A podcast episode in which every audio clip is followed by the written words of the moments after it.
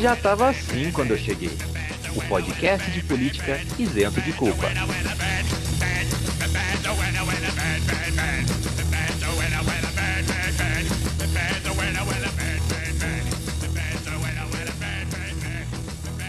Salve, salve, meus queridos Matthew McConaughey! Como estamos? Tudo bem? Espero que esteja tudo bem nessa agradável tarde, noite, manhã, madrugada ou quem sabe espaço lapso temporal que você está ouvindo esse podcast. O meu nome é Vinícius Manduca, eu sou sociólogo por formação, podcaster por empolgação, e ao meu lado, só que distante, aquele que ocupa as mesmas funções que eu, Henrique Macedo.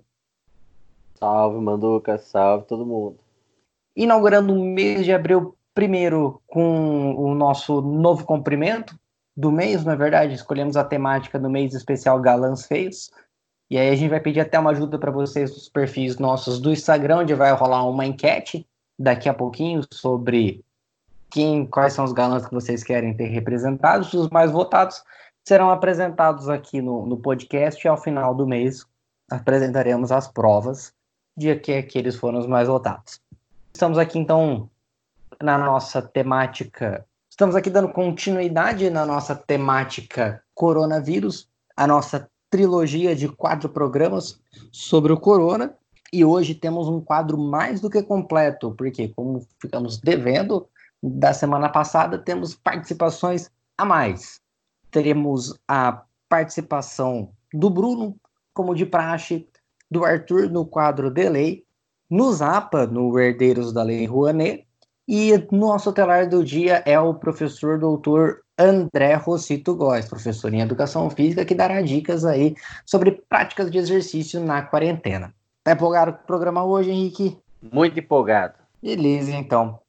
Uh, antes a gente tem que começar falando de uma coisa bem séria, de uma coisa absurdamente séria, que realmente não teve o impacto que o Bolsonaro queria que tivesse, aí eu me incomodo um pouco por estar falando disso, mas é que é uma coisa que eu preciso fazer essa nota de repúdio, porque em resposta a um tweet do Fernando Haddad, o Bolsonaro publicou uma foto do Lula chorando, cercado por oficiais, dizendo que era, que era uma situação que o Lula tinha realmente se humilhado. O que nos leva à nota de repúdio, porque aquela foto foi tirada no velório do neto de sete anos do ex-presidente.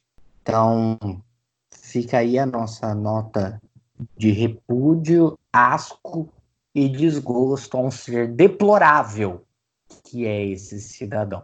E aí fica aí o nosso sentimento de não ver a hora dessa família tirar o cu da presidência e da onde ocupa e nunca mais voltar.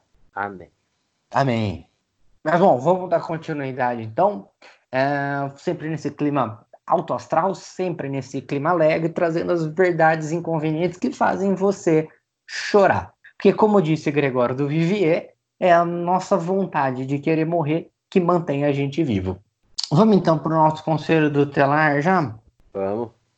Então, vamos lá, o André, vamos começar com o André. O André, que é formado em Educação Física pela Unesp, tem mestrado e doutorado em Bioquímica pela Universidade Federal do Pampa. Ele vai falar um pouco para vocês sobre exercício e rotinas de exercício na quarentena. Pode falar, André.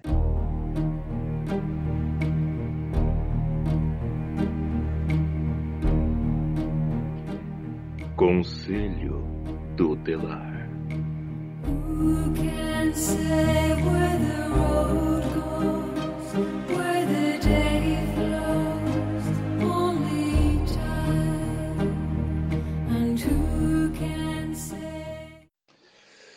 E aí galera, beleza? Tudo tranquilo? Todo mundo em casa nessa quarentena? É, sou o professor André, tá? sou formado em Educação Física, tenho mestrado e doutorado em Bioquímica e vim falar com vocês um pouco é, sobre o exercício físico, a importância dele nessa quarentena, tanto para a nossa saúde física quanto para a nossa saúde mental. Beleza?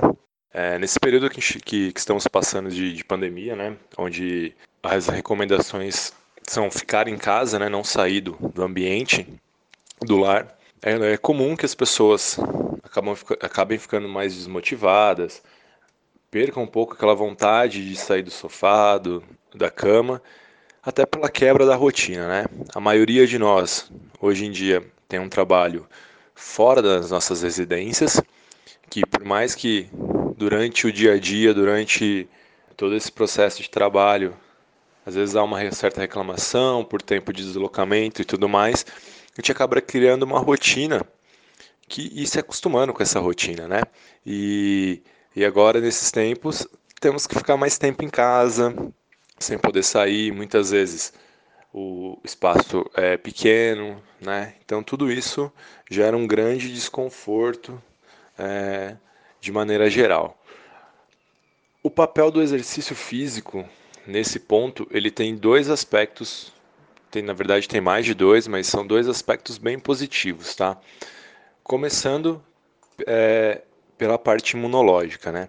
Já é bem conhecido na, no meio acadêmico o, o papel do exercício físico para manter a imunidade, né, para melhorar a imunidade do indivíduo que pratica. É... Só que a gente tem que tomar um pouco de cuidado com isso. Por quê? No início, um processo adaptativo, principalmente se o indivíduo é sedentário, nunca fez nenhum tipo de atividade, ele aproveita que está fazendo home office, às vezes tem um tempinho a mais, não tem, não perde aquele tempo de deslocamento, fala, pensa em começar uma atividade física. O cuidado que ele tem que ter, primeiro, é a intensidade que ele dá nesse exercício, né? Se ele nunca fez nada, ele não pode começar com atividades com duração, com duração muito grande que causem uma fadiga muito grande também, né? Ele tem que começar com exercícios um pouco mais leve, pode ter um tempo, uma duração maior, mas são exercícios que a gente considera com intensidade mais leve. É, por quê? Se o indivíduo não está acostumado à prática de exercício, esses exercícios com intensidade mais alta, ele acaba gerando uma diminuição do nosso sistema imunológico, né? uma depressão do nosso sistema imunológico. É, o que, é tudo que a gente não quer nesse momento, né? Então, para aquelas pessoas que são sedentárias, que não têm o costume de, de realizar uma prática é, física regularmente, numa, numa, vida cotidiana normal, sem essa história de pandemia, de quarentena, o ideal é começar devagar. Para aqueles que já possuem uma, uma vida fisicamente ativa, é tentar manter essa rotina de treino. Tá? Então, ah, eu treinava 5, 6 vezes por semana. Tenta manter as 5, 6 vezes na semana, tenta fazer em horários diferentes, é, quando dá. Então, por exemplo, antes eu só fazia à noite porque eu tinha que trabalhar durante o dia, agora eu estou mais tempo em casa, eu consigo fazer de manhã. Faz os horários que você se sente melhor. O importante é a realização dessas atividades. Tá? Então tem que manter uma constância, até porque é, se eu conseguir manter uma atividade física, manter um ritmo, a minha cabeça demora mais para adoecer. Né? A gente não, não fica tanto naquela paranoia de, ah, de quando que isso vai acabar, isso está acabando comigo, não. Então, se a gente conseguir manter um ritmo, é, acordar mais ou menos no horário que nós estávamos acostumados a acordar, é, fazer algumas atividades que no nosso dia a dia a gente fazia, algumas novas atividades, alguns novos hobbies, tudo isso é importante para a gente manter a nossa é, sanidade. E o exercício entraria como uma ferramenta para isso, né? Só levando em consideração mesmo esse ponto. Indivíduos que não têm o costume da prática de exercício, tomem cuidado, principalmente no início, com a intensidade ao qual vocês darão esse exercício. Tá? É, intensidades altas não são bem vistas para quem está iniciando uma atividade, ainda mais nesse período. Para quem já pratica, pode continuar com a sua intensidade alta, com a sua intensidade é, média, que está legal. É, não precisa diminuir a intensidade, porque seu corpo já está acostumado com aquele estímulo, é, ele já consegue lidar bem com aquilo sem que o sistema imunológico seja afetado negativamente. Tá? Então, a prática do exercício físico, ele melhora sim nosso sistema imunológico, porém, de início, quando eu não tenho o costume de fazer e começo a fazer Se eu der uns estímulos muito fortes, é, intensidade muito forte, eu vou acabar depreciando é, esse meu sistema imunológico, que no caso, na ocasião, não, não é bem visto. Tá? Começa devagar, sem é, muita pressa, é, pode fazer duas sessões por dia, treino leve, sem problema nenhum. Tá? O que, que eu aconselho de, de exercício? Basicamente, a gente consegue fazer muitos, é, uma gama muito grande de exercício somente com o nosso peso corporal ou utilizando poucos materiais que a gente tem em casa. A gente pode utilizar é, uma garrafa d'água, pode ser de 2 litros, pode ser um balde com água, ou com terra, ou com pedra para dar um pezinho a mais. É, panela, mochila com livro, livro. Tudo isso a gente consegue utilizar para fazer algumas atividades físicas. Um cabo de vassoura.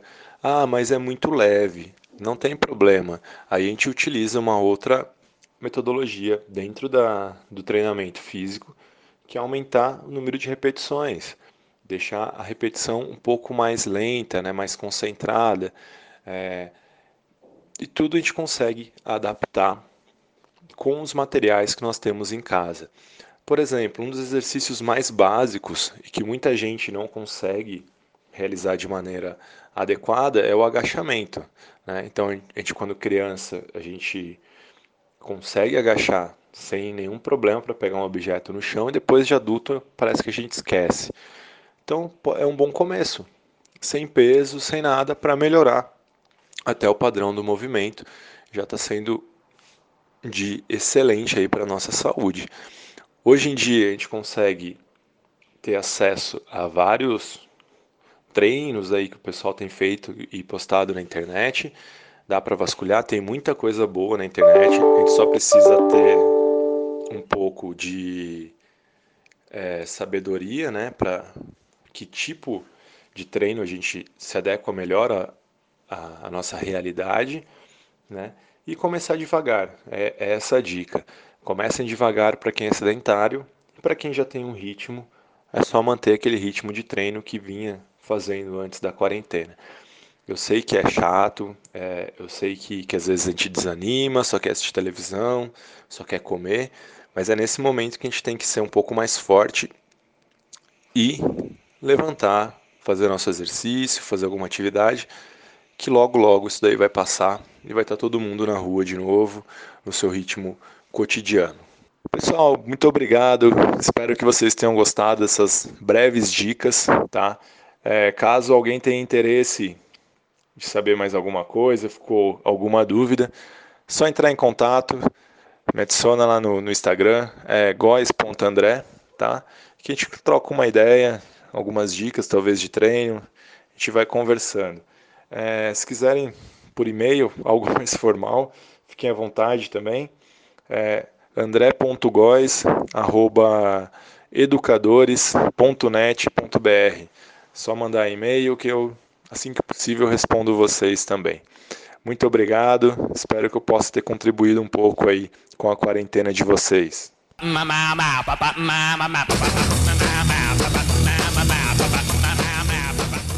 E como eu esqueci no último bloco, tá começando, já estava assim quando eu cheguei, o podcast que não aguenta mais ouvir o próprio Minion falando as mentiras que ele mesmo publica na internet. Ah, ficou confuso? Procurem Bolsonaro República Tcheca. Vale a pena. Vamos lá então, vamos começar as nossas temáticas coronavírus? É, vamos começar, né? Quando a gente fala de coronavírus, a primeira coisa que você pensa é China. Epicentro da crise é onde a crise realmente começou, da onde a doença veio e por onde a doença se espalhou. O que, que a gente faz, levando em conta que eles estão superando a doença? A gente conversa com eles. Não, não, não. A gente pede ajuda para eles. É, também não, não. A gente mantém boas relações e pergunta o que, que eles estão fazendo, que a gente possa fazer de forma similar ou igual. Menos ainda. Não, a gente faz ofensas racistas às pessoas Exatamente. que podem nos ajudar. Isso, de preferência usando ministros e pessoas muito próximas ao chefe de Estado. Com pessoas muito próximas, você fala de que tipo de proximidade? Tipo, primo? Amigo? Eu digo filho. Ah, filho. O assessor e o ministro da Educação. É, essas são, são as figuras chaves, né? Porque a gente falou no último programa sobre o Dudu Bananinha.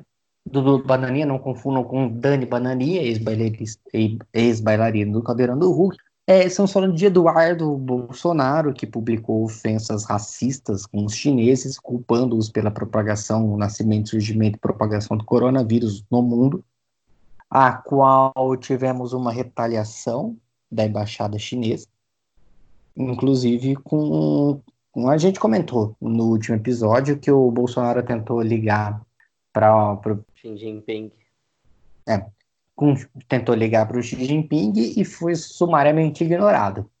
A questão é que a crise teve outros desdobramentos, a priori positivos, se insere aí na briga de Bolsonaro com, com os governadores estaduais, principalmente com os governadores do Nordeste, já que eles se adiantaram, entraram em contato com a China e importaram materiais, então respiradores, coisas para conter a crise lá no Nordeste.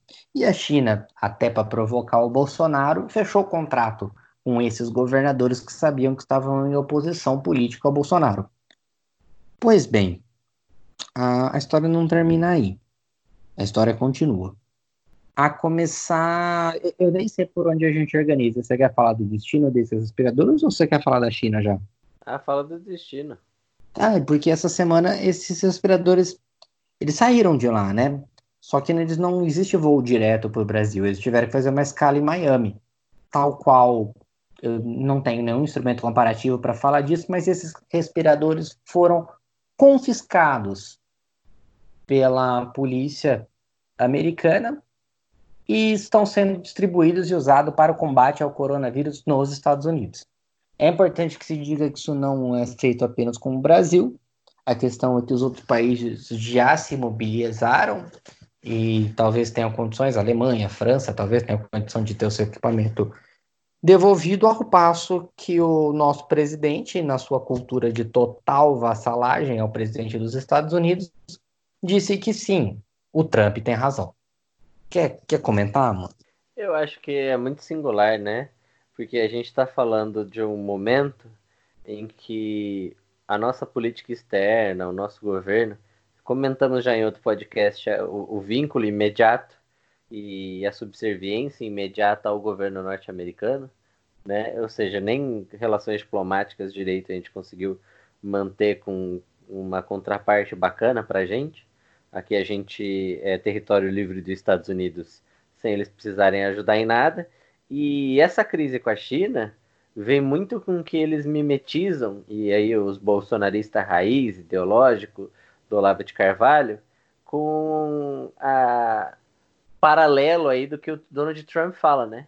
O Donald Trump fala, ah, vírus chinês. Aí os caras falam vírus chinês pro resto da vida, e depois começa a criar treta, e aí começa a, a produzir uma coisa que nem o Donald Trump estava falando já nos Estados Unidos, porque houveram insinuações, houveram insinuações sobre, é, sobre também a produção em laboratório, mas parece uma maximização da treta, né? E aí você vê que é muito louco, porque eles maximizam a treta, é, relativizam o, o, o, coronavírus, e aí não dá para entender, eles de novo aí tem que decidir se é um vírus chinês ou se é, ou se é só uma gripinha, e ao mesmo tempo aceitam a nova pirataria americana, né? Que não confiscou só coisas do Brasil, mas confiscou do Canadá, confiscou da, da Alemanha, da França, e esses governos é que chamaram de pirataria, né? E aí, Manduca? É, volta. Eu, eu, acho que a grande questão é o que a gente estava trabalhando um pouco antes, que Canadá, França, eles tiveram uma postura mais dura com relação ao Trump. E eles estão, inclusive, partindo de denúncias a tribunais internacionais pela confisca, pelo, pelo confisco desses aparelhos e medicamentos. A questão é que o nosso presidente não fez nada, e é aquela tradicional relação do eu te amo, sendo que a gente sempre fala aqui. Ah, o Bolsonaro ele vive, ele vive numa relação de vassalagem amorosa com o Trump. É o típico relacionamento abusivo. Por quê? Porque o cara, ele simplesmente rouba os bens e o outro é obrigado a vir e falar que tudo bem e continua e prossegue mimetizando o mesmo comportamento colonizador que te torna colonizado, é, que te torna colonizado e que impede que você tenha, inclusive, te isole cada vez mais politicamente dentro do seu próprio país. Porque independe das relações, pensa politicamente, independe das relações que o Trump tenha com o Bolsonaro, se ele não tiver bons relacionamentos aqui, acabou ele. É muito louco, porque parece que o, o Jair e os filhos dele estão tentando fazer política mimetizando, né? A extrema-direita brasileira, ou a alt-right brasileira, né? Para usar o termo que talvez eles mesmos se, se, Se se denomina. deem, é, que eles maximizam o rolê e eles estão querendo o tempo todo imitar a pauta norte-americana. É absurdo isso. Até porque chegou um limite que se a gente tivesse seguido a política aí do que o Jair Bolsonaro e esse alt-right queriam, a gente ia precisar muito mais desse material que foi confiscado do que agora, né? Então a gente ainda tem um tempo, porque desacelerou a curva de contágio. Então, graças a um, todo um trabalho contra o Jair Bolsonaro, a gente conseguiu estabilizar. Você imagina se a gente realmente estivesse num, num processo em que a gente precisasse mais do que nunca do, dos né? equipamentos, do material. Se já está morrendo pessoas ligadas à à área da medicina, como médicos, auxiliares de enfermagem, enfermeiras contaminadas, eu não ouvi relatos, mas se tiverem pode comentar. É, você imagina quando a gente estiver precisando de uma máscara mesmo, da quantidade de máscara que precisa, dos ventiladores que precisa. Então é surreal essa, essa, essa forma de lidar com relações internacionais que eles estão fazendo, principalmente quando você se alia automaticamente com um país que só te prejudica, enquanto você está falando com outro que você só tem benefício. Para mim é loucura.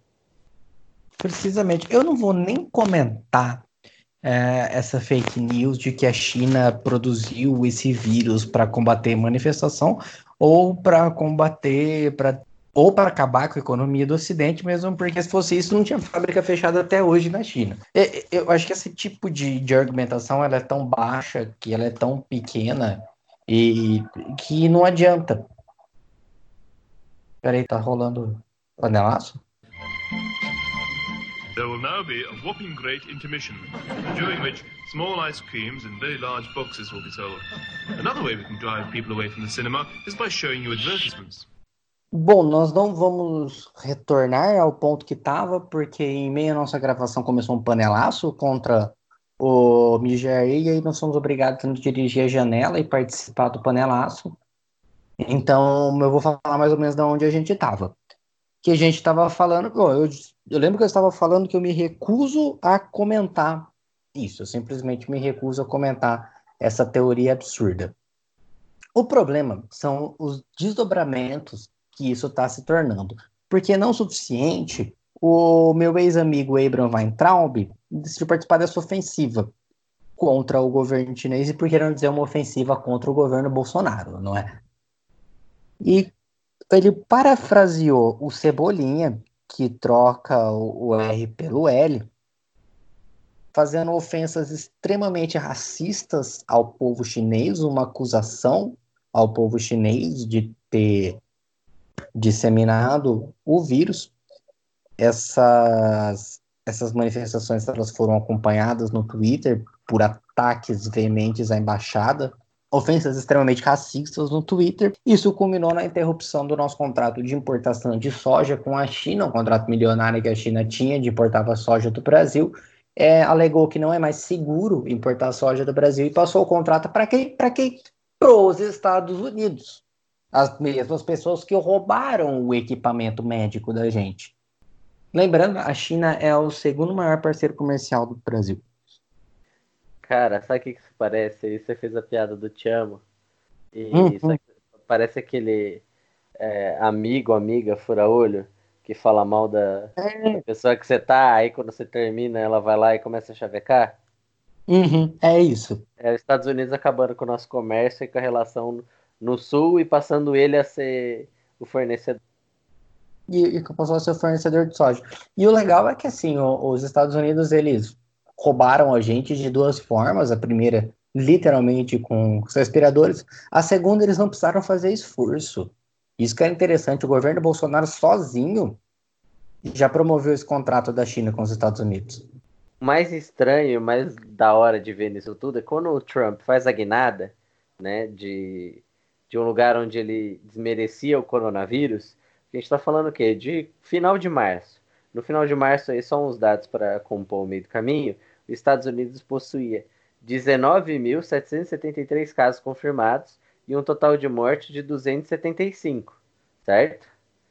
Isso significa que de lá para cá e hoje, estamos gravando dia 8 de abril, hoje, façam as contas na casa de vocês, nos Estados Unidos temos 427 mil casos confirmados, isso eu estou dando uma média, mas tem uns, uns zerozinhos aí depois, e só hoje provavelmente gente, eles bateram mais um recorde de mortes, que foi 1.824, num total de 14.665. Eu estou falando isso porque ele, o Trump muda por causa desses números absurdos que a política dele mesmo gerou, junto com outros governadores e prefeitos. E quando perguntado sobre o que falar ao presidente Bolsonaro, que continuava levando a tese adiante de que o coronavírus era só uma gripinha e que tinha que salvar a economia, porque a economia, ele pra, pra, tinha parafrase, parafraseado o Trump, que era que a doença, é, que a cura não podia ser pior que a doença, ele fala que ele vai cortar os voos do Brasil e que ele vai chamar, e ele chamou os cidadãos americanos do Brasil para voltar para os Estados Unidos, por causa do hum. medo que eles tinham. Então você vê que loucura. E outro dado desse meio do caminho é que a China alegou diplomaticamente também que o Brasil, por causa das suas políticas, não vai dar conta e ele não quer trabalhar, a China não quer trabalhar com dois possíveis focos de reintrodução do coronavírus no seu território. Então veja que loucura, que ao mesmo tempo que o povo fala que não acredita, fala que vai matar a economia, prejudica a relação com os caras que podiam mais ajudar a gente com a pandemia, ajudam a gente muito mais no, na questão econômica, e aí a gente resolve fazer é, piadas com eles e começar uma briga que na verdade me parece muito mais uma pauta pró-América, né, pró-Estados Unidos, pró-Tio Sam, porque na verdade você está tentando desestabilizar uma relação comercial, né, que mais vai interessar aos Estados Unidos. E ele é o primeiro aí interessado nisso, porque ele ainda hoje é o que mais é cobrado pela China, né? A China ainda tem, depois da crise de 2008, muito dos títulos da dívida americana. Eles têm uma relação muito tensa hoje em dia, porque os Estados Unidos é, se desindustrializou em muita e larga escala, porque acreditou que era o dono do mundo, depois que a União Soviética cai. E aí você vê o, o Brasil entrando nessa disputa de uma maneira muito estúpida, né? Porque é como você tentando dar estilingada em quem tem uma bazuca. É, é basicamente isso. E achando que tá brigando de igual para igual. É, e a gente não é nada. Se os caras quiser hoje, se, se a China falar, estamos saindo do Brasil, estamos cortando todas as relações com o Brasil, relação comercial, eu quero ver como ele se sustenta, porque os Estados Unidos não vai comprar da gente. Vocês, essa galera fica nessa, fica lendo a Bíblia, fica pensando em Davi e Golias. Ah, já outras obras foram atualizadas com relação a isso. O Roberion, ele não ganha do Montanha. Na verdade, ele tem uma das piores mortes da série. Uma das piores mortes da série. Pois é. O mais louco é que parece que a política do Bolsonaro não tem mesmo distinção, né? Você tem os que são, se vocês olharem, gente, é, é, um, é um caminho torto, tá? Mas é que nem ler caixa de, de comentário. Se vocês olharem a rede bolsonarista, de gente que se autodenomina é, Digital Soldier, sim, até isso eles têm que usar o inglês. O cercadinho do Bolsonaro. É, Oi, Perdão, é, duas coisas, é o inglês e a metáfora de guerra, né? Exatamente, porque aí tem o Digital gente, Soldier com um, o cara fantasiado de é, Cavaleiro Templário. Deus uhum. Deus levou, tipo, ah, gente, aquilo foi o ápice da vergonha. Acho que a gente chegou numa vergonha ali muito grande. Vamos passar pro Bruno, que senão a gente vai entrar aí no, nos confins da, da internet bolsonarista a gente sabe como é que funciona os confins da internet, não necessariamente é bolsonarista, né? Você entra para ver um vídeo sobre explicando a teoria da relatividade do Einstein, na hora que dá duas horas da manhã, você percebe assistindo um vídeo de parto de girafa.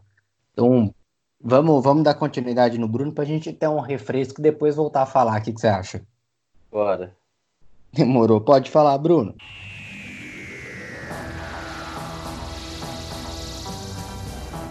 A vida, o universo e tudo mais.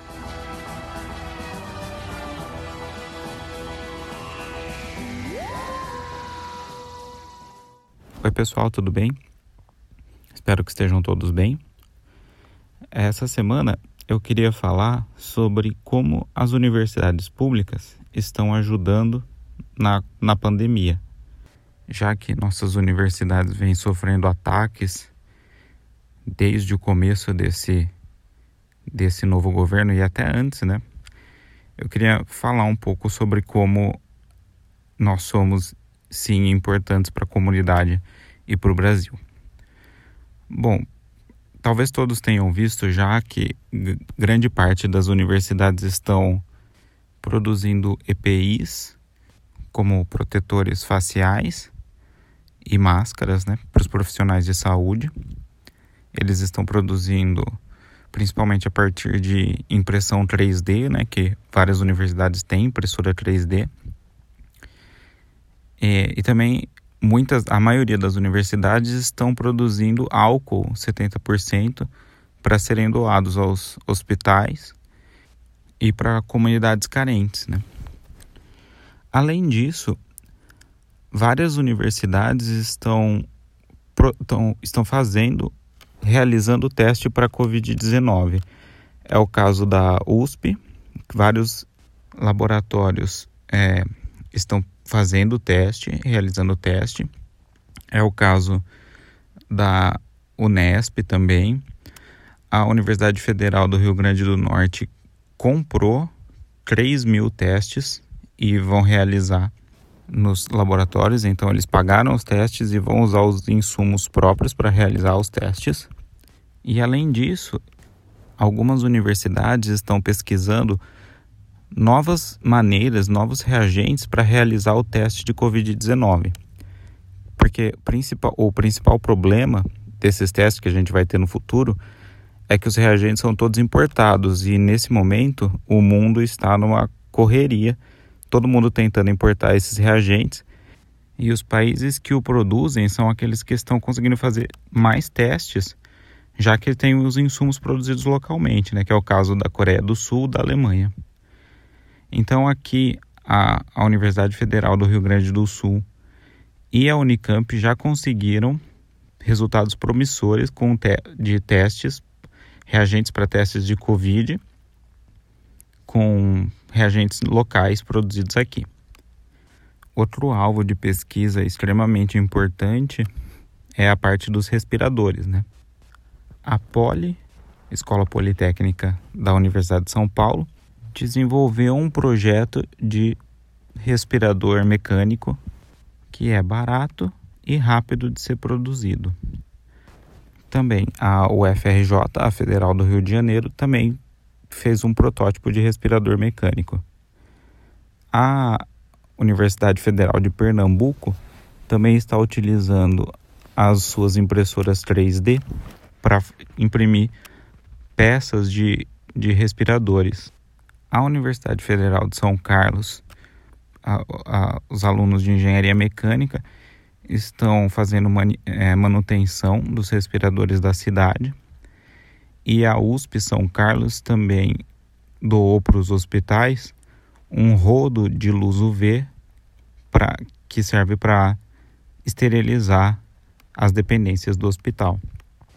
Outro dado importante para se ter durante uma pandemia é a modelagem dos casos, do número de casos, número de mortes e como cada cenário pode ser apresentado. E isso também está sendo feito pelas, pelas universidades, pelos os departamentos e institutos de matemática e estatística.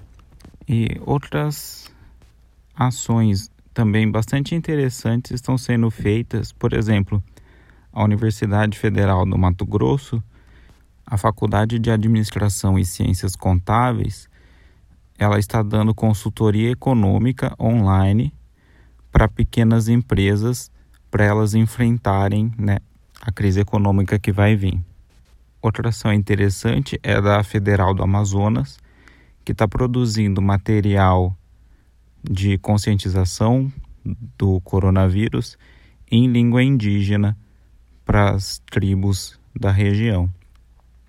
Bom, essas são algumas das, das, das ações que as universidades públicas estão fazendo, mas tem muito mais. Elas estão produzindo materiais para divulgação e conscientização da população, também materiais para ajudar na saúde mental nesse tempo de isolamento social.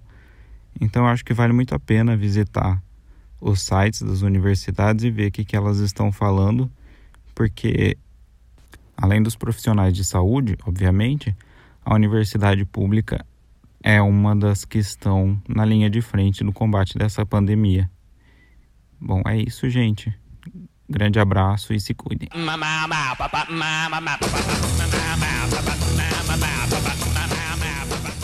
É isso, é isso. Valeu, Bruno.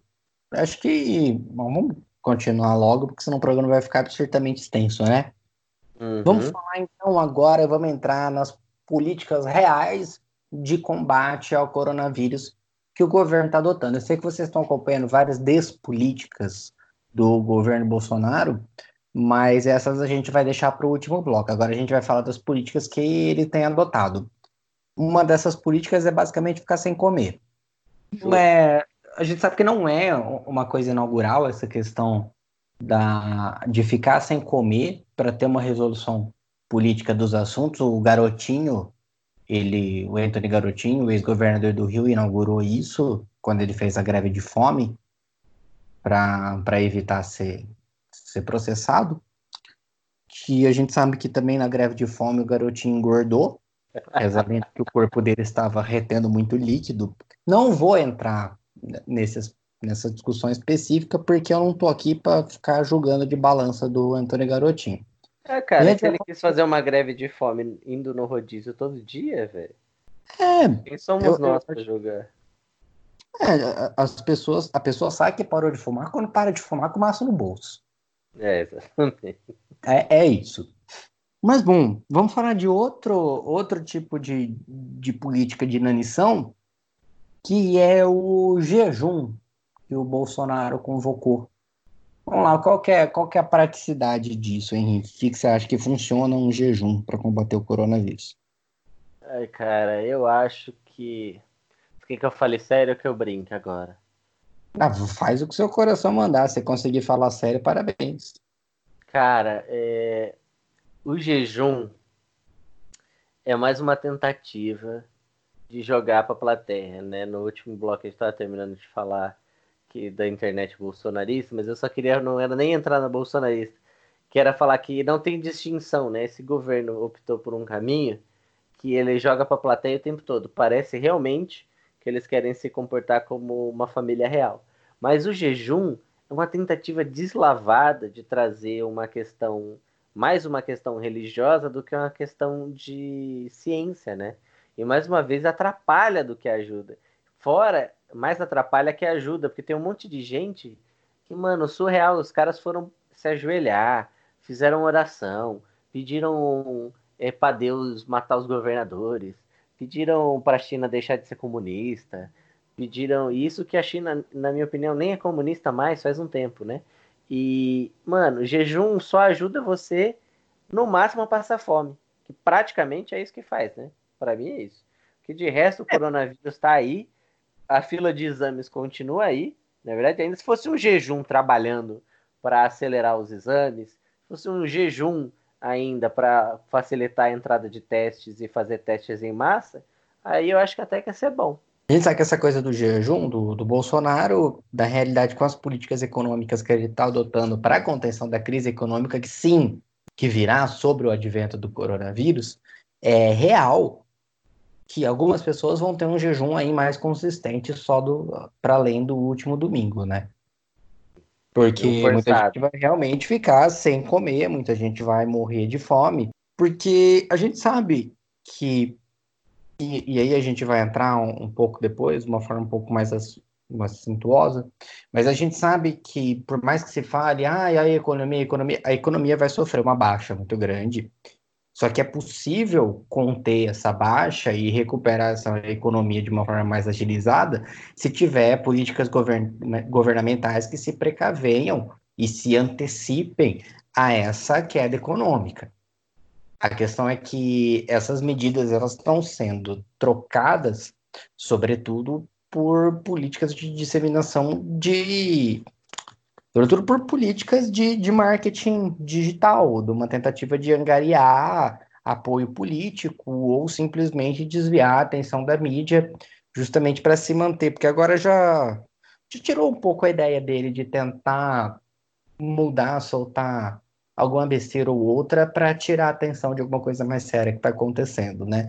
Aparentemente, o que ele está tentando fazer é simplesmente se manter na mídia, já que ele não está tomando posição nenhuma, face aos governos estaduais que estão ganhando bastante nessa, nessa crise, né? com relação à popularidade. A questão é que quando ele propõe um jejum, ou quando ele fica batendo nessa. É a mesma lógica de quando ele fica batendo nessa tecla de a gente tem que abrir isolamento vertical e não sei o que, não sei o que lá, que é trazer para ele de novo os apoiadores, fazer os apoiadores fazerem barulho e voltar para a mídia da qual ele está apagado. Então, assim, essa estratégia do jejum, ela talvez não merecesse o nosso comentário, já que ela é puramente uma estratégia de, de apoio político. Ela não tem realmente, eu não estou questionando a fé de ninguém, longe de mim, mas a gente sabe que ela não tem praticidade nenhuma na resolução do coronavírus. Ela tem a mesma resolução que a passeata contra o coronavírus organizada por uma igreja X. Eu não sei, não tem referência de quem organizou, mas teve essa passeata. Então, a questão real é a promoção política que está conseguindo. Na verdade, esses esses instrumentos que ele utiliza é para manter a população que ele tem já angariada no movimento dele. E aí ele tem força, ele atiça a população, e aí ele tem força para continuar o ataque aos governadores. Porque se ele só ficar quieto e deixar eles agirem, ou se ele agir em uníssono com os governadores, talvez ele tenha menos forças talvez ele tenha menos força, porque ele já foi longe demais para voltar atrás. É, é. é, esse o ponto. O Bolsonaro ele foi longe demais no posicionamento dele para voltar atrás.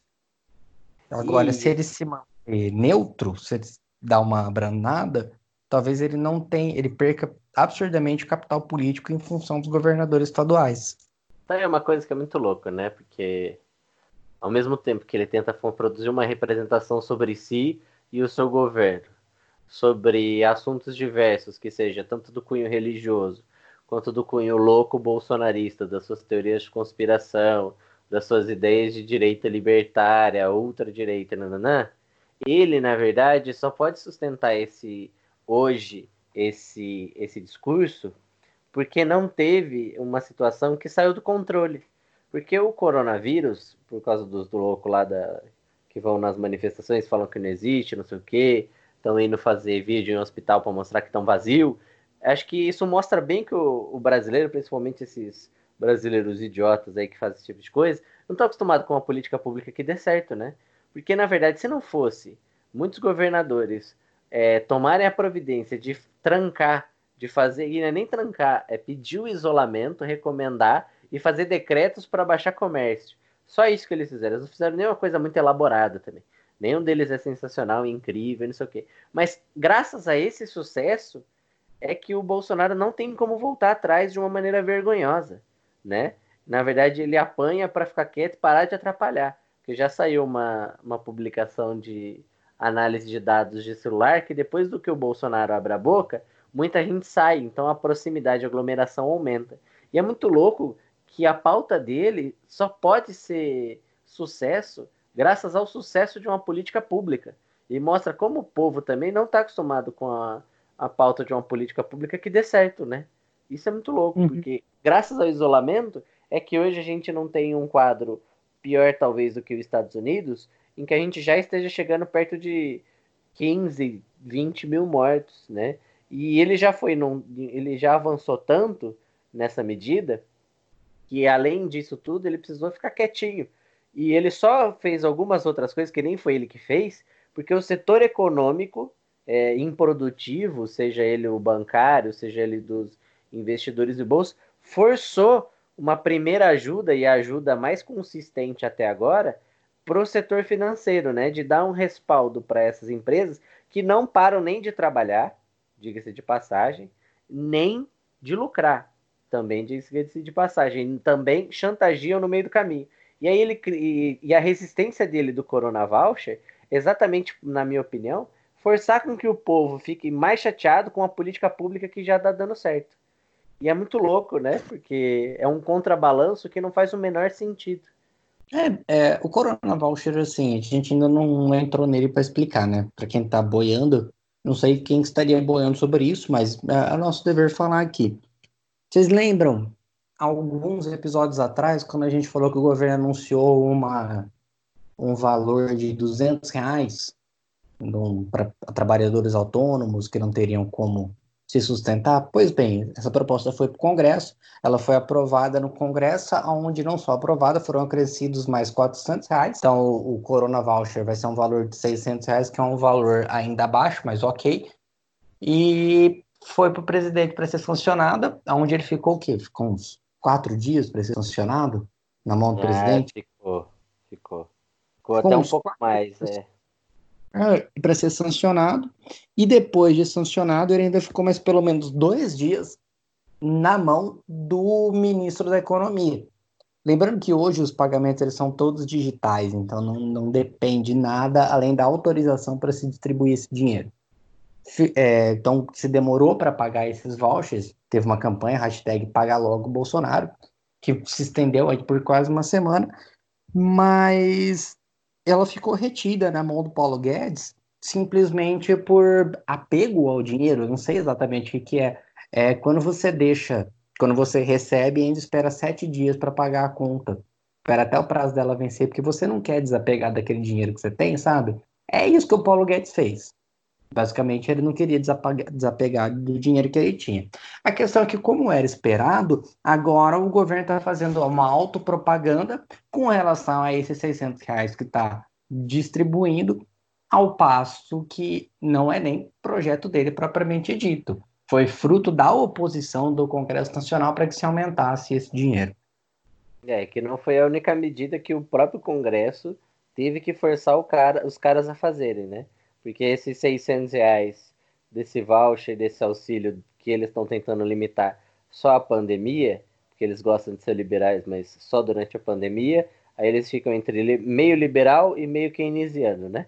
E no meio do caminho, o Bolsonaro, na minha opinião, ele usou politicamente segurar, ele deve ter aproveitado aí da mão de vaquice do Guedes, para exatamente forçar as pessoas a ficarem mais incomodadas ainda e com mais desespero, porque era logo no, no fim, começo do mês, que era onde o povo devia começar a receber, né? E no meio do caminho, toda aquela rede de empresários bolsonaristas começou a demitir. Eles começam a demitir, o Bolsonaro, junto com os filhos, viralizam aquele vídeo da professora falando que quer trabalhar e não quer ajuda do governo. Então parece que ele usou muito bem esse delay, né? Não o delay nosso aí, que é muito bom, mas usou essa, essa essa falta de vontade para pressionar politicamente os prefeitos que eram contra a medida dele, né? E aí é muito louco, porque ele ainda criticou os 600 reais porque ele acha que vai quebrar a economia. Ele não faz o menor uhum. sentido. Uhum, é isso que vai quebrar a economia. E diga-se de passagem, é muito louco. Eu não tô vendo ninguém comentar. Acho que a gente pode aqui dar, dar, dar de primeira mão. É... Tinha muito emprego antes da, da pandemia, Manduca? Eu não, não me recordo, cara de verdade eu não me recordo de ter essa alta, de, essa alta oferta de empregos que o Bolsonaro disse que tinha, já que ele estava salvando o país. 12 milhões de desempregados no país e aqueles que não estão desempregados, eles estão numa categoria de subemprego, lembrando que a gente, que a gente já teve 13 milhões para um país que já teve menos de, de 4% de desempregados na população em geral, né? Para a população uhum. ocupada. Então aí você vê que é muito louco, porque a verdade a pandemia está vindo para eles como uma espécie de salvação, para falar que eles estão com medo da economia cair, mas a economia já não estava indo bem. Você tem um problema muito grave aí com a equipe econômica, porque já o Paulo Guedes não estava entregando o que prometia, o Bolsonaro está entregando o que prometeu, que é merda nenhuma, né? Então ele está entregando a merda que ele prometeu. A gente Oi? não pode falar que quem votou no Bolsonaro foi enganado, né? É, exatamente. Na verdade, quem votou no Paulo Guedes por ser o Paulo Guedes, aí aprendeu que não se julga o livro pela capa, né? Sua avó Sim. já ensinava isso, mas enfim, é a vida. E agora vão atribuir a- ao fechamento dos comércios a crise financeira que vai vir, vai atribuir a, a, a, a pandemia salvar vidas ou não, esse falso dilema, né? Porque não tem dilema nenhum nisso, tá? Todas as nações no mundo forte estão fazendo isso, estão fazendo que é um momento, até a Alemanha, o mais austero dos países, o mais superavitário dos países em questão de arrochar gastos públicos, o que inclusive levou a uma política de desmilitarização, né? A Angela Merkel eh, tirou dinheiro das Forças Armadas para economizar. Até eles estão fazendo e a gente vai julgar uma economia que já não vinha boa para falar que agora então a gente não pode ajudar uma pessoa com 600 reais, com, com é, cesta básica, ajudando ele manter o emprego, e aí na mesma semana a gente não pode repreender os caras que você bem fez aquele Twitter seu, se você pudesse comentar, que é exatamente para manter, eles fazem as demissões para manter o lucro, porque eu tenho certeza que nenhum deles não vai ter lucro, eles só estão diminuindo o lucro é, esse ano. Se você puder Eu comentar vejo- isso, é sensacional. É, quando eu vejo simplesmente o cara aqui da frente de casa que ele não pode vender os materiais dele, eu entendo um baque na economia de dois, três meses, eu realmente entendo o problema desse cara. Quando eu vejo grandes empresários, que nem o cara do Madeiro, aquele genocida do Madeiro que demitiu mais de 600 pessoas, por conta de 15 dias fechado, e não é nem 15 dias fechados, 15 dias trabalhando em delivery, Aí eu realmente não, não consigo entender. Então, assim, quando a gente fala assim, quando você vê grandes empresários dizendo, não, nós precisamos salvar a economia, eles não estão falando da economia, eles estão falando do lucro deles. Quando eles falam, nós precisamos demitir para salvar a economia, na realidade não é uma perspectiva de, de austeridade. Ninguém está realmente chateado com essa demissão ou coisa do tipo. Eles estão salvando, na realidade, o próprio lucro, não é a empresa. Está se salvando o lucro da empresa. Porque instituições como Madeiro, Hilton, qualquer outro hotel do Justus que seja, essas instituições não vão quebrar. É, uma questão de salvar o próprio lucro. Então, quando você fala, ah, não, não, estamos, estamos buscando salvar meu próprio lucro.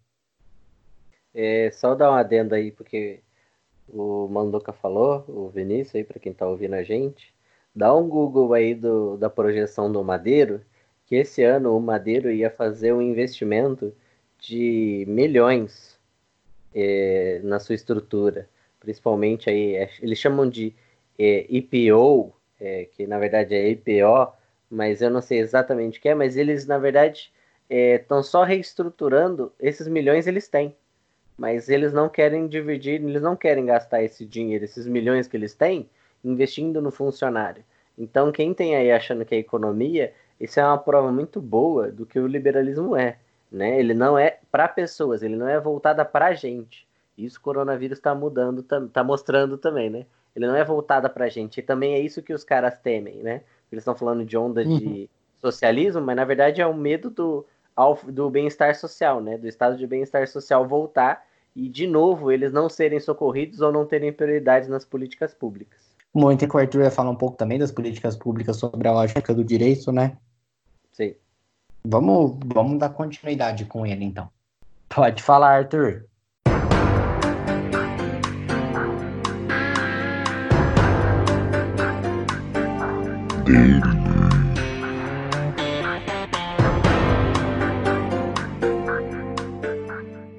Oi, gente, tudo bem? Hoje aqui no Delay eu quero falar da PEC 10 de 2020, que é a chamada PEC do Orçamento de Guerra, que visa mudar a Constituição da República, que é fundante do Estado Democrático de Direito desde 1988, ou seja, mudar o topo do nosso ordenamento jurídico, o topo do nosso fundamento de validade, legitimidade de todas as leis infraconstitucionais, todo o ordenamento jurídico, portanto ficaria alterado com essa interpretação da PEC do orçamento de guerra.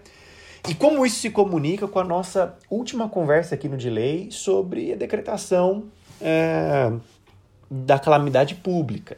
Ou seja, se vocês se lembram, na calamidade pública, quando foi decretada a calamidade pública, já estava permitido, e esse era o objetivo dessa decretação, de que a União poderia gastar para além da previsão orçamentária, sem com isso incorrer num crime de responsabilidade fiscal. Ou seja, há um orçamento da União para isso, e, consequentemente, ele poderia desrespeitar esse orçamento da União, é, facilitando que o governo pudesse fazer contratações, compras durante a crise do Covid, sem com isso é, ficar preocupado em cumprir a previsão do orçamento para 2020. O que, que a PEC do orçamento de guerra faz? Ela cria um orçamento paralelo. Ou seja, ela cria uma oportunidade para o governo poder gastar em um orçamento paralelo, ou seja, sem se preocupar sequer com o que foi estabelecido de limites ou não. Não há paradigma no orçamento de guerra, porque a guerra é uma situação excepcional que acontece sem previsão. E aqui, meu lado de relações internacionais como bacharel diz que não é sem tão previsão assim. Mas como é um acontecimento excepcional, vou ficar por aqui nessa análise porque não é o nosso debate. Mas essa analogia, essa metáfora de orçamento de guerra é basicamente existe a necessidade de um orçamento paralelo e por isso ela é denominada PEC do orçamento de guerra. Quais são os principais pontos dessa PEC do orçamento de guerra? Né? Ela separa os gastos do governo, portanto, é, com a pandemia do Covid-19, é, do restante da execução do resto do orçamento da União. O principal argumento é que isso traria uma agilidade de execução de despesas de pessoal, obras de serviço, compra do executivo durante a calamidade pública. E aqui existe um ponto, mas veja, se já foi decretada a calamidade pública antes, garantindo ao governo que pudesse gastar mais do que previsto no orçamento, por que criar uma PEC sobre isso, por outro lado? Ou seja, naturalmente, essa PEC traz outros elementos, como, por exemplo, a capacidade do Banco Central em começar a participar é, de títulos privados, por exemplo, comprar títulos privados e assumir riscos no mercado privado. É, mas não só. Existem outras questões que a PEC do orçamento traz para além é, da responsabilidade fiscal, como, por exemplo, salvaguarda jurídica em relação ao que a, a, a própria medida da calamidade pública, de certo modo, traria, mas outra coisa principal é a mudança da regra de ouro, que é uma regra constitucional. Ou seja, o governo pode emitir títulos da dívida, se essa PEC for aprovada nos termos em que ela está, sem a anuência é, do Congresso, ou seja, pode emitir títulos da dívida sem o Congresso precisar autorizar ou não. Que hoje é constante na Constituição que deve acontecer, que é uma conquista que nós temos aí há tanto tempo é, na composição do Estado, ou que viria a ser o Estado desde 1215, que tem a ver com é, dívida e necessidade do Estado buscar receita, principalmente por meio de tributo. Ou seja, o que está em discussão aqui é a própria PEC do orçamento de guerra não faria com que, como a gente diz no meio jurídico, a perda do objeto da calamidade pública? Então, essa é a discussão do que está acontecendo. Ou seja, será que de fato o governo precisa de uma PEC do orçamento de guerra, uma mudança tão é, significativa na Constituição? Ao passo que já tem, já existe a calamidade pública a ensejar essa possibilidade do desrespeito do orçamento sem incorrer em crime de responsabilidade, talvez uma coisa anule a outra. Não me parece que esse governo esteja precisando de dinheiro. Né? Me parece que esse governo precisa efetivamente de pôr os pés no chão, assumir a existência da crise e pragmaticamente governar, descer do palanque. O que me causa certa estranheza é que esse governo quer um outro instituto jurídico para fazer a mesma coisa que a calamidade pública já fazia e aumentando o poder de expansão, fugindo de certa capacidade de controle do Congresso Nacional, que embora pelo, pela criação de, uma, eh, de um comitê de gestão de crise é, a ser feito por ocasião dessa PEC ser aprovada, a despeito da, do próprio Tribunal de Contas da União, que não faz parte do Poder Judiciário, é um órgão acessório do Legislativo no exercício da função de fiscalização do Poder Executivo, a despeito de tudo isso, a, o fato, a exemplo da emitir títulos de dívida pública sem anuência do Congresso é uma coisa muito sensível, para não dizer grave. Ou seja, o governo já pode gastar mais, insisto nisso, porque ele quer mais um outro instrumento jurídico com uma hierarquia ainda superior à decretação da calamidade pública. Ou seja, o que nós precisamos não é só desse pragmatismo de enfrentar a crise com a devida responsabilidade, com os pés no chão, olho no olho. O que falta também é transparência. E dobrar o número de institutos jurídicos para salvaguardar o Estado no momento como esse é assinar um segundo cheque em branco para esse governo ineficiente, esse governo que flerta toda hora com o autoritarismo que é contra o próprio Estado democrático de direito, é contra os freios e contrapesos, os checks and balances, fundadores de toda a democracia, entendida hoje como liberal, a atual democracia, que na prática todos nós teríamos direito a, e isso é questionável, acredito que não, há uma, um Estado inconstitucional de democracia hoje. A democracia é para poucos, mas não é esse o caso. Ou seja, o que falta é transparência. Não seria necessário a PEC é, do orçamento de guerra, porque sequer esse, esse governo diz que é uma guerra, sequer esse governo diz que isso é um problema, toda hora diz que isso é uma gripezinha ou é algo menor, e ainda assim quer uma PEC de orçamento de guerra. Ou seja, não faz sentido essa costura, não há razão de ser chamar isso de uma gripezinha e ao mesmo tempo querer uma mudança tão sensível na nossa Constituição chamada de guerra. Ou seja, há uma grande cortina de fumaça em tudo isso e o que me parece é que esse governo quer é, gastar e fazer enriquecer sem causa, sem razão de ser no direito, alguns determinados filões da sociedade que não aqueles mais necessitados, mais vulneráveis, que de fato a Constituição já assiste no artigo 5 e que a própria decretação da calamidade pública já seria o suficiente para dar conta no momento de crise, porque o governo poderia já gastar mais. E demorou para liberar os 600 reais. O governo até queria 200, foi a pressão do Congresso Nacional, como órgão da representatividade, como um dos poderes do Estado Democrático de Direito, a buscar os 600 reais, que ainda é pouco, está muito longe do padrão do DIES para se cumprir os requisitos mínimos é, da dignidade da pessoa humana que manda a Constituição, que hoje é, o salário mínimo no Brasil deveria ser R$ 4.600. Nós estamos muito longe disso, mas me parece que o grande foco aqui talvez seja a busca pela manutenção dos lucros ou a diminuição das perdas em termos de lucro das grandes corporações que naturalmente tem é, o seu lugar no Estado Democrático de Direito, no ambiente liberal, o que é fundamental para gerar emprego, mas está é, claro nessa crise de que é, o que gera riqueza não é o capital, é sim o trabalho. Por isso esse governo quer tanto voltar ao trabalho sob pena de muitos morrerem, ao arrepio do bem jurídico maior que é a vida, protegido inclusive pela nossa Constituição e por todo o ordenamento é, que teve uma evolução civilizatória.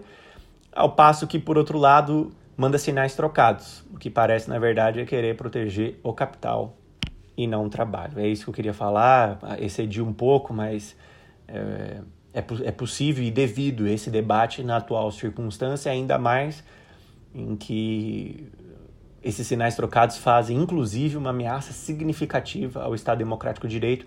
É só a gente dar uma olhada no que o Victor Orbán fez é, é, no país dele, na Hungria, é, passando por cima, usando o direito, passando por cima da democracia para aumentar o poder do executivo. E isso é muito grave. Tome, tomemos bastante cuidado, embora a Câmara já tenha aprovado, o Senado vai discutir isso no dia 13, na segunda-feira de abril. É, provavelmente isso será é, aprovado, mas ainda assim o governo terá dois cheques em branco. E se isso acontecer, com o atual governo, com o poder da caneta que o presidente diz que tem, isso provavelmente não significa boa coisa. Menos transparência e mais poder, mais dinheiro para quem não, menos precisa no atual momento. Isso significa menos para quem precisa, mais para quem não precisa, menos para quem não precisa. E o direito funcionando nesse caso como um instrumento de reprodução da lógica que já existia antes da crise. É uma tentativa é, do, do sistema capitalista em sobreviver num momento como esse. e usando o, o direito para isso. Essa foi uma análise para além um pouco da técnica, que nesse momento é exigível, porque direito também é política. Obrigado. Forte abraço para vocês. Fiquem em casa, sejam prudentes. Muito cuidado com vocês, com os seus e com todos nós. Forte abraço.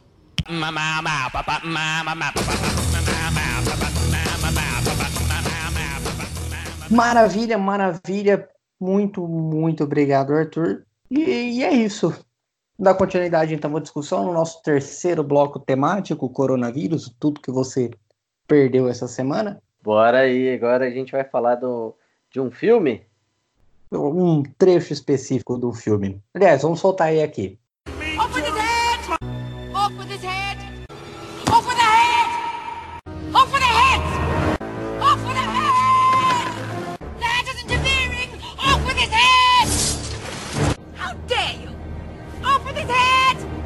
Sim, cortem-lhe as cabeças. Não estamos falando tanto da cena, estamos falando especificamente da personagem. Você conhece essa personagem? Conheço, conheço várias versões dela. Estou falando da Rainha Louca. Por que a Rainha Louca? Antes de vocês acusarem a gente de misoginia, deixa a gente acusar os ministros do governo Bolsonaro de misoginia, mas aí não é nada além do esperado deles, né? Por que, que a gente está trazendo essa questão da Rainha Louca? Foi, foi descoberto e divulgado que o apelido de Bolsonaro entre os ministros de seu governo, pelo menos dos super-ministros a quais eles tanta inveja, é Rainha Louca mostrando que ele não está em condição nenhuma. O isolamento político dele é tanto, tanto que nem o próprio corpo político dele dá suporte para ele. E sim, quando a gente fala de misoginia, porque a rainha louca, porque não um rei louco para dizer que ele tem mania de grandeza tal. São dois pontos. Primeiro, porque se ele colocasse o, o rei louco na cabeça desses homens héteros brancos, o rei ele passa uma maior impressão de poder do que uma rainha. Então, quando eles estão falando rei, eles estão empoderando e não despoderando o presidente. E louca, a gente sabe que a tradicional deslegitimação masculina da palavra feminina vem da acusação de histeria. Isso é histórico. Então, você dizer que a mulher é louca, que a mulher não tem lógica, que a mulher não é racional, isso é a coisa mais tradicional que você pode pensar para um público conservador que quer atacar o discurso de uma mulher. Eu vi essa frase muito bem colocada pelo deputado Diego Garcia nas reuniões da comissão especial para debate da PEC 181, que era a PEC cavalo de Troia do aborto. E quando ia se contra-argumentar com a deputada, sobretudo com a deputada Érica Cocai, que era quem estava questionando a PEC, o Diogo Garcia, ele, o Diego Garcia, ele falava, nossa, essa mulher está histérica. Enfim, é, é basicamente o, o nosso questionamento. Quer complementar alguma coisa? É, eu acho que na nossa história mundial, principalmente aí a que usou esse recurso aí tão ruim que chama monarquia, é, várias vezes em que uma mulher era alçada ao trono, já gerava, obviamente, uma, um estremecimento entre os lords, né? Porque todos eles eram homens, né? E a gente não precisa Hum. nem falar que eram brancos, porque a maioria que usa monarca, inclusive a, alcunha rei, também bastante gente usa mas é europeia, é europeia, né? A designação. Mas toda vez que alguém fala de rainha louca, aí lembra da, das rainhas que mandam cortar a cabeça, mas ninguém lembra do Henrique VIII que mandou cortar a cabeça, é, ninguém Ah, lembra do, dos- do rei Dom João VI, né? Mas lembram da Maria, né? Da mãe dele. Uhum. Aí chamou, chamavam ela de Maria Louca. Então aí é realmente problemático. E, e mostra como é que a gente tá no o naipe, né? Porque quem tá criticando ainda usa esse tipo de designação que é tão ruim quanto aquilo que tá designando. Mas por que, que a gente está trazendo, então, a colocação de rainha louca para cá, já que não é um termo que a gente sente vontade de usar? Porque isso mostra cada vez mais o isolamento político e a perda de capital político que o Bolsonaro tem. E aí o, o presidente Jair Messias Bolsonaro tem em face à nação, de forma que o próprio cargo presidencial ele está sendo cada vez mais comprometido. É, isso foi extensido, sobretudo, pelas políticas errôneas, equivocadas e na contramão do mundo inteiro que ele tem feito no combate à doença Covid-19. Isso aí a gente já tem falado vários programas e se você não for um ET, você sabe das políticas que eu estou falando. O fato é que existe uma figura política que vai adquirindo características de deidade, que é o ministro da Saúde, o Mandetta.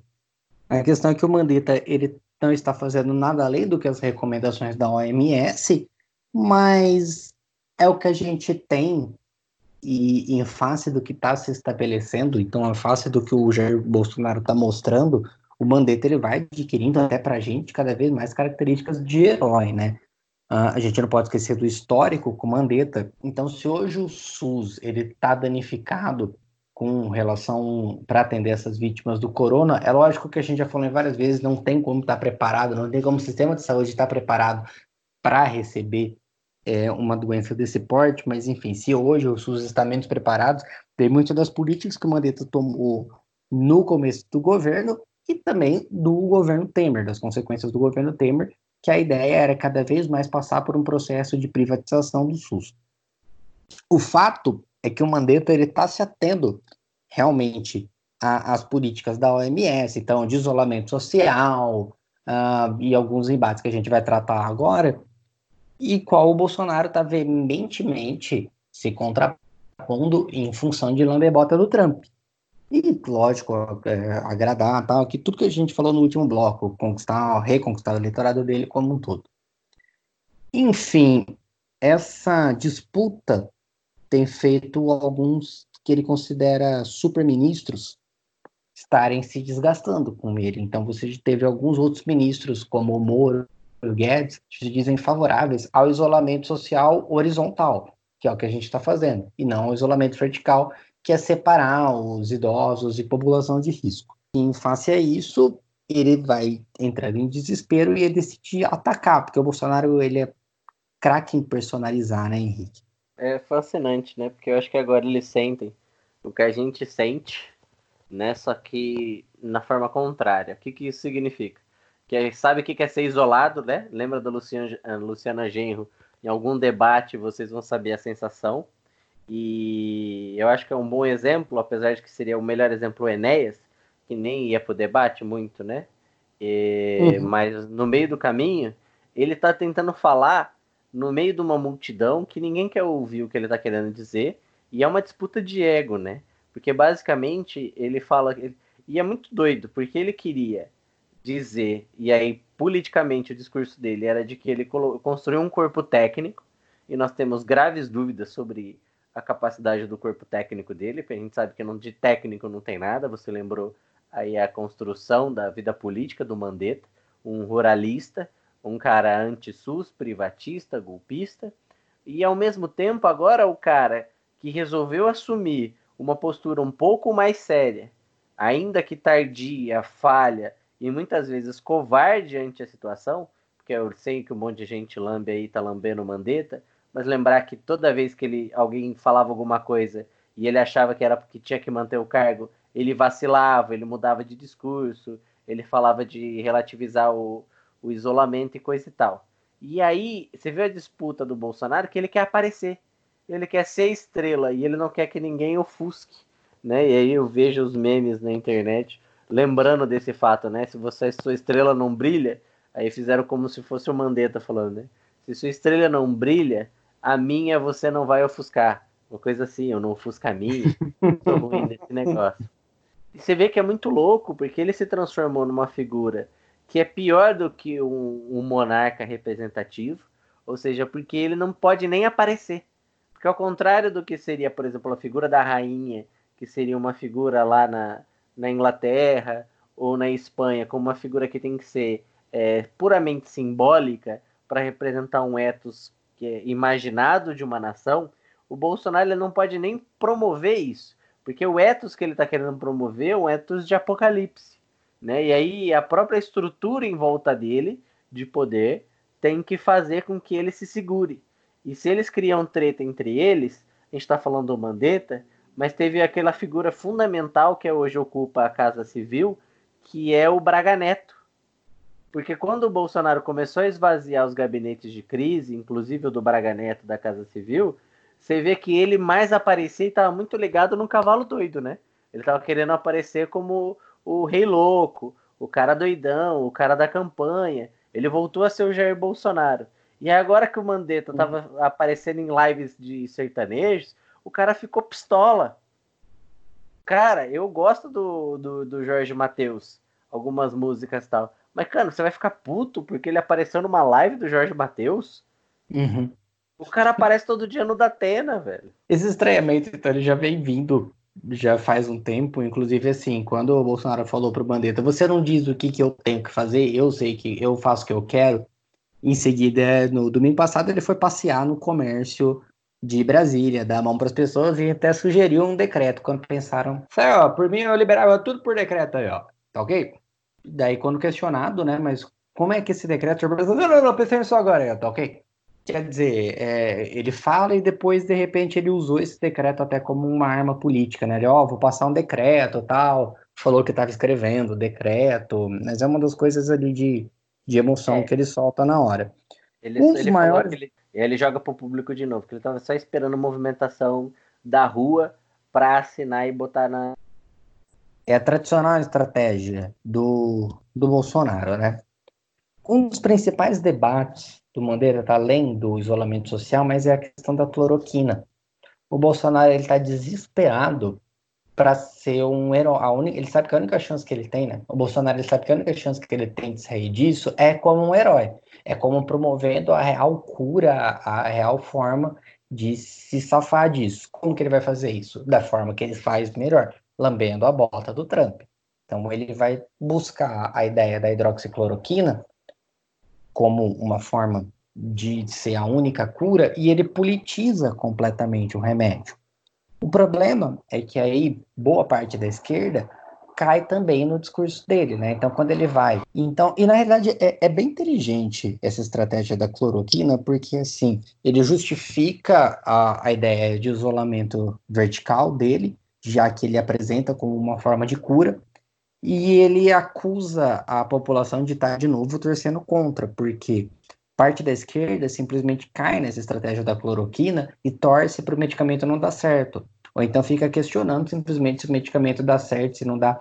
A questão em si da cloroquina, o Bruno apresentou muito bem no último episódio.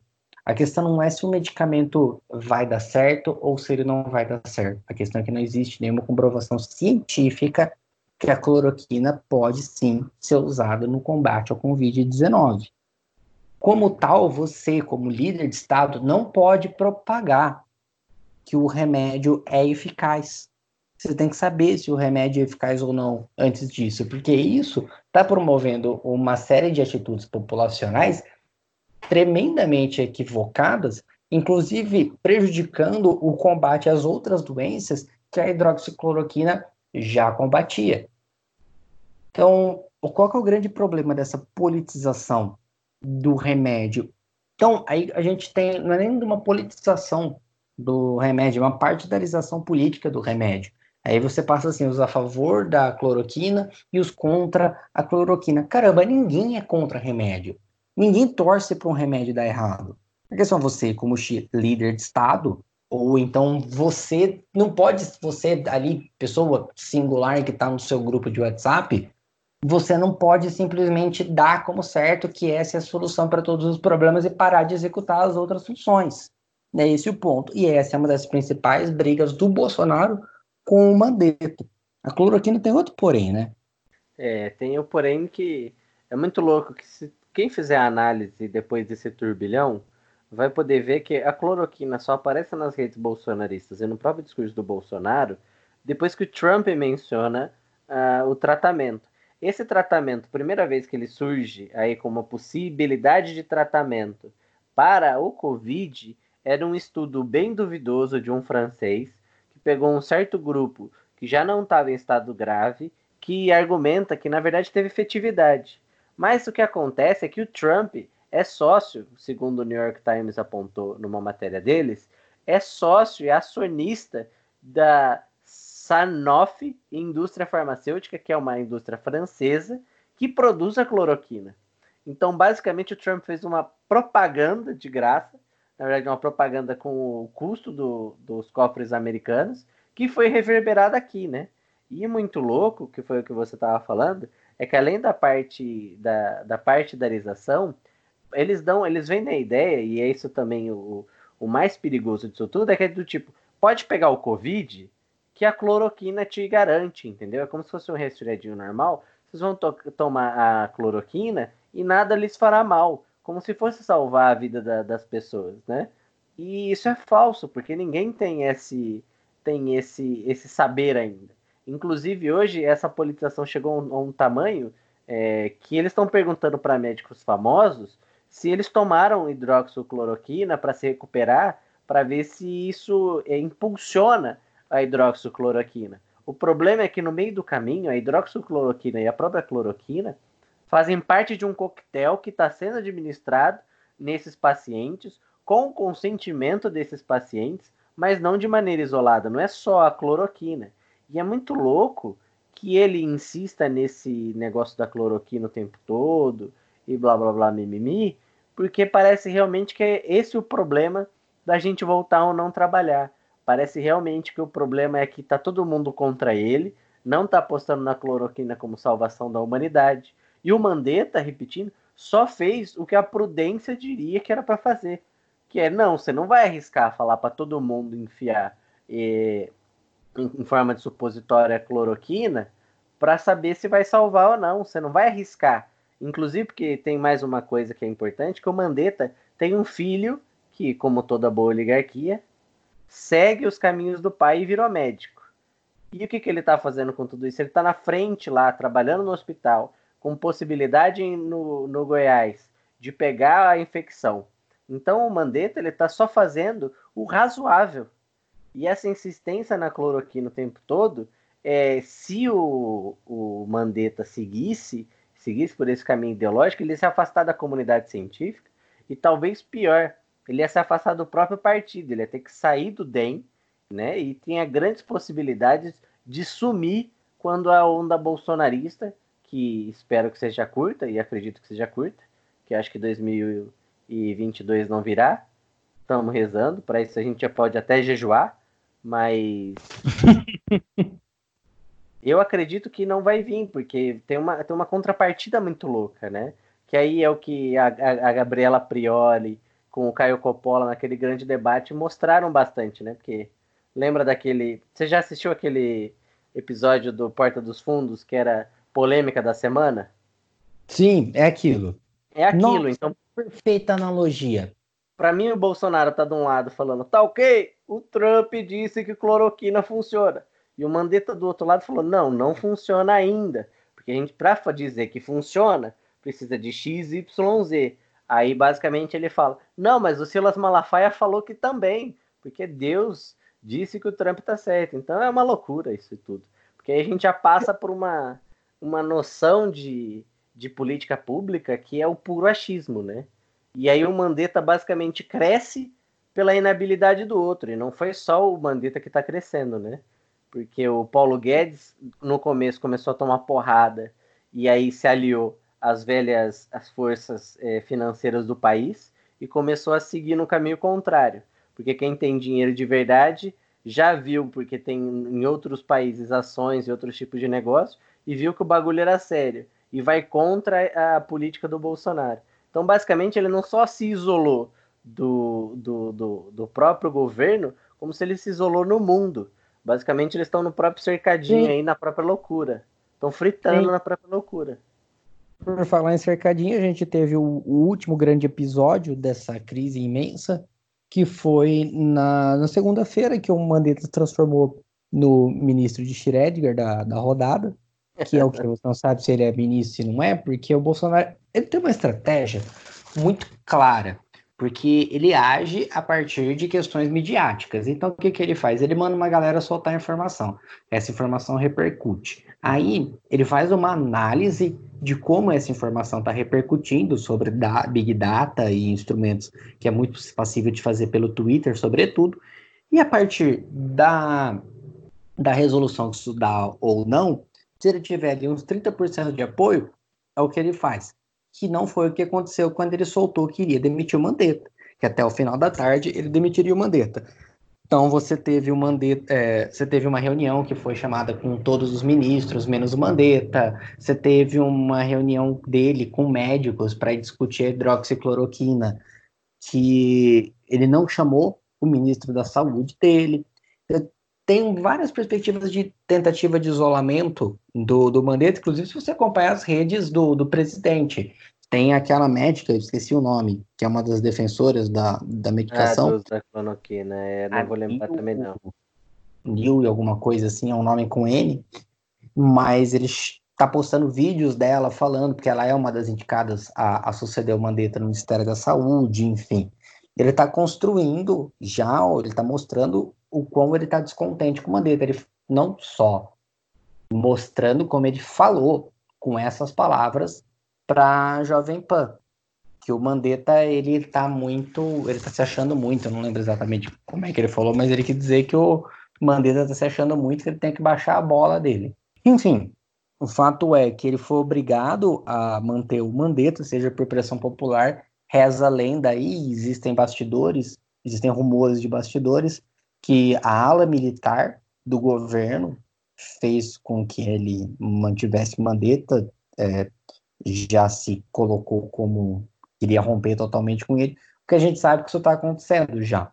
A gente noticiou aqui com o vídeo do general comandante da Ativa, que disse que esse é o desafio da nossa geração, que devemos manter o isolamento e, e uma série de coisas do tipo que ele rompia totalmente com o governo Bolsonaro. Então, é, você tem o Mourão elogiando o golpe militar no aniversário do golpe. O que, que ele está falando? Ele está querendo dizer que para a ala militar, que para os bolsonaristas defensores do- dos militares, eles não vão se sentir desamparados se o Bolsonaro cair. Então você já vê é, o próprio militarismo se desconectando com o presidente, que vai ficando cada vez mais sozinho, como disse o, o Henrique, no cercadinho dele, fazendo birra porque quer sair para brincar. Porque é isso que a gente vê. É uma criança sendo deixada no canto da sala, chorando e gritando, fazendo birra. Ai, cara, eu posso fazer um comentário rapidamente? Sem Por tomar favor. muito tempo do nosso ouvinte? Não é muito louco que o coronavírus, é, que, que eles caras pediram muito intervenção militar. Aí o coronavírus fez a sua intervenção militar no Bolsonaro, na família Bolsonaro. Mandaram os caras ficar quietos, que senão os caras iam partir pra cima. E aí, veja E só aí? vocês, gente. O Carlos Bolsonaro, festejador do o otário covarde Ulstra, fica aí nas redes sociais criticando, falando que tem. Eu me sentiria ofendido. Eu me sentiria ofendido porque, na verdade, ele falou em que o- os opositores do pai estavam se insinuando no semáforo e que estavam tentando dar o golpe. Então veja que fez os bolsonaristas serem anti-golpe e falar de democracia. Começaram a, a falar de voto, cara. E é muito louco, porque teve intervenção militar, e eu, eu tenho que corro- corroborar que é uma intervenção militar muito específica, num estilo muito novo, né? Que é o interventor do Brasil atualmente, deve ser o Braga Neto, porque inclusive o Mourão, depois de toda a ziquezira que deu, ele falou que o Braga Neto era a pessoa certa no lugar certo na hora certa. E aí você pensa, cara, que- por que, que o interventor do Rio de Janeiro, e aí eu tô falando de tese, não de, de teoria da conspiração, por que, que o interventor do, do Rio de Janeiro, o Braga Neto, mais um milico assumir um, talvez o cargo mais importante de nível ministerial como o chefe da Casa Civil, por que, velho, ele tem tanto poder? E como é que eles fizeram os caras ficar quietos? Porque é a primeira vez que eu vejo uma coisa ser tão rápida. Porque o Bolsonaro, até o dia de ontem, não vou falar hoje porque eu não, não vi, ele não foi no cercadinho falar merda contra o isolamento social. É muito louco. Estamos em intervenção militar, mas contra os bolsonaristas, que estão indo pra rua falar que estamos numa ditadura. Olha que, que surreal. Enfim, a verdade vos libertará. Mas bom, vamos encerrar aqui porque acho que as pessoas não aguentam mais o nosso pessimismo. Tá bom. Mas vai passar. Vamos passar uma coisa mais leve? Uma hora Vai. passa. Vamos para uma coisa mais leve? Vamos, Vamos para uma dica de leitura? bora. Pode falar, Zapa. Herdeiros da lei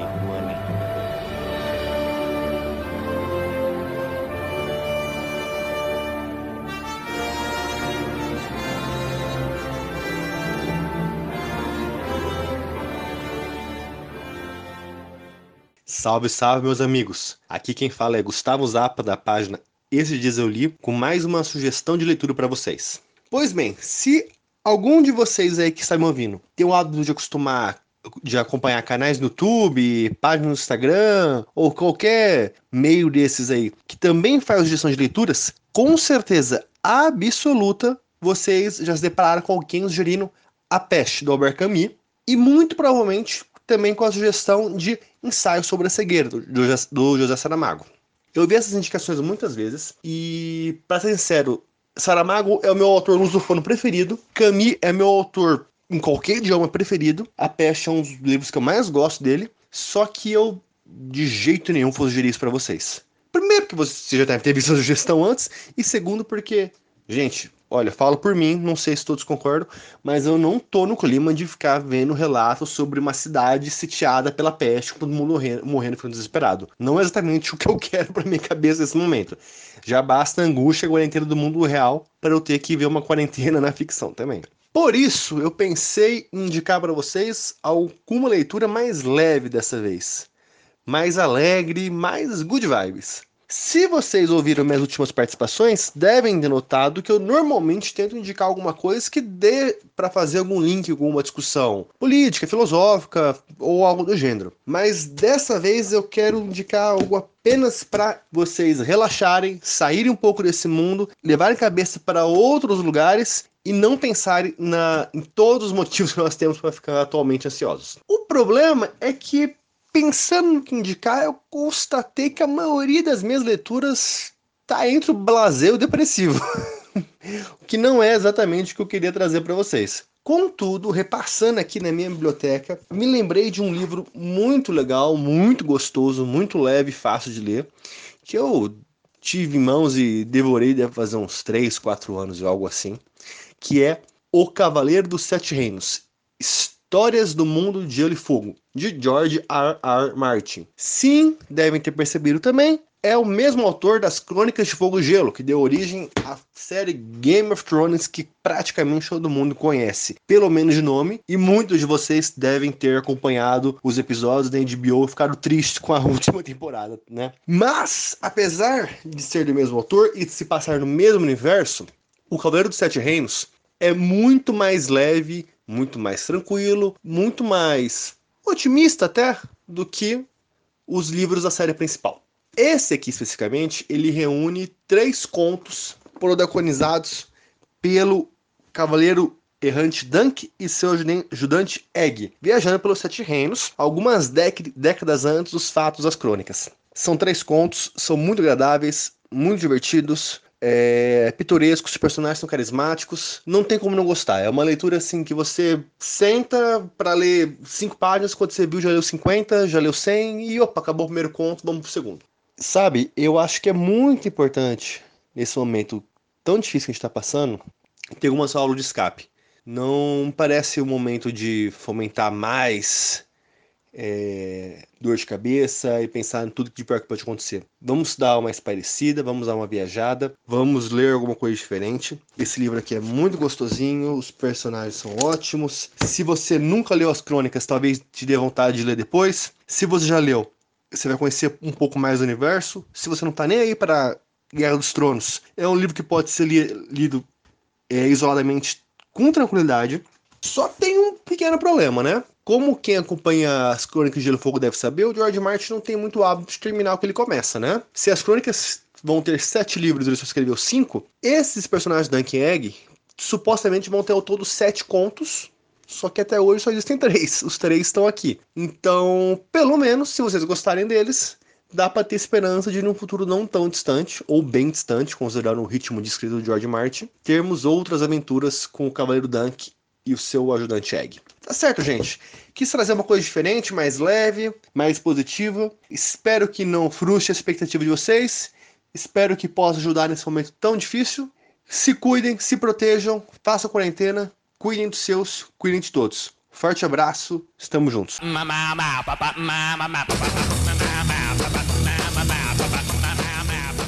Maravilha, maravilha. Muito obrigado, Zapa. E vamos encerrando então, né?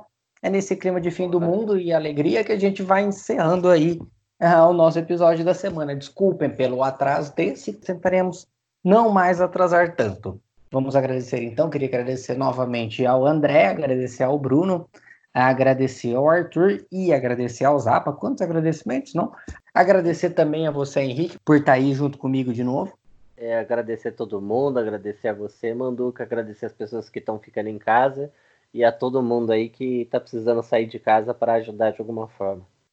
E é isso, gente. Sigam a gente nas redes sociais, no Twitter, arroba já, underline, quando no Instagram já tava underline, cheguei. No, Facebook você acha a nossa página, por já tava assim quando eu cheguei.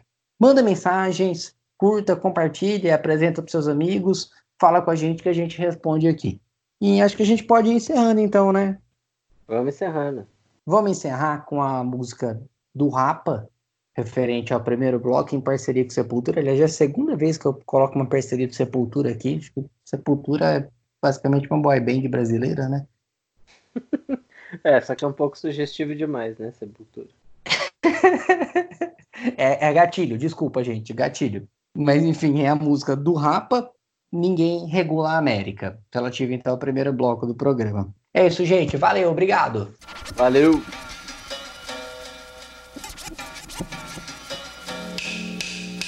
Ninguém, ninguém regula a América. America. Ninguém, ninguém regula a América. With America. Ninguém, ninguém, ninguém regula a América. Ninguém, ninguém regula a América. Satélite de cima vigiando todos os atos de rebeldia. Observado pela CIA. Um avião cara de pau preso na China. Painel de controle, cidade sem culpa. Na sensação do protocolo de Kyoto. Carbonizado em plena chuva de armas exportadas. Sangrando no dólar, o dólar dos outros. Coagulado, globalizado nas veias abertas. De outra dívida externa. De outra dívida externa.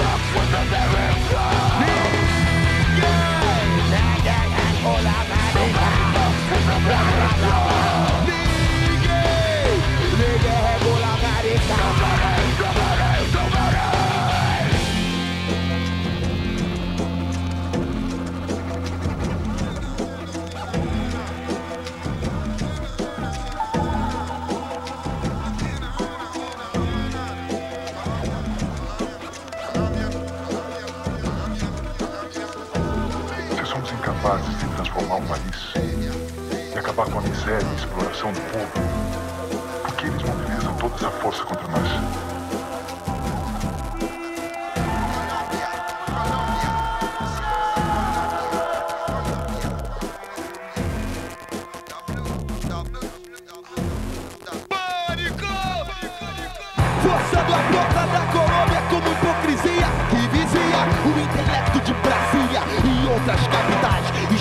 Deixando a bandeira de fatas que segue na arrogância independente de quem for. O W Bush de plantão que engatilha um novo míssil sem limite.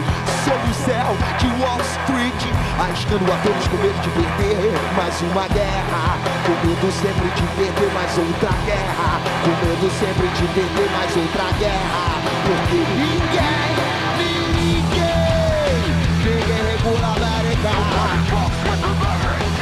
Ninguém, ninguém, ninguém segura América. Ninguém, ninguém, ninguém, ninguém regula América. Ninguém, ninguém, ninguém, ninguém regula América. Ninguém regula a América. Ninguém América. Ninguém regula a América.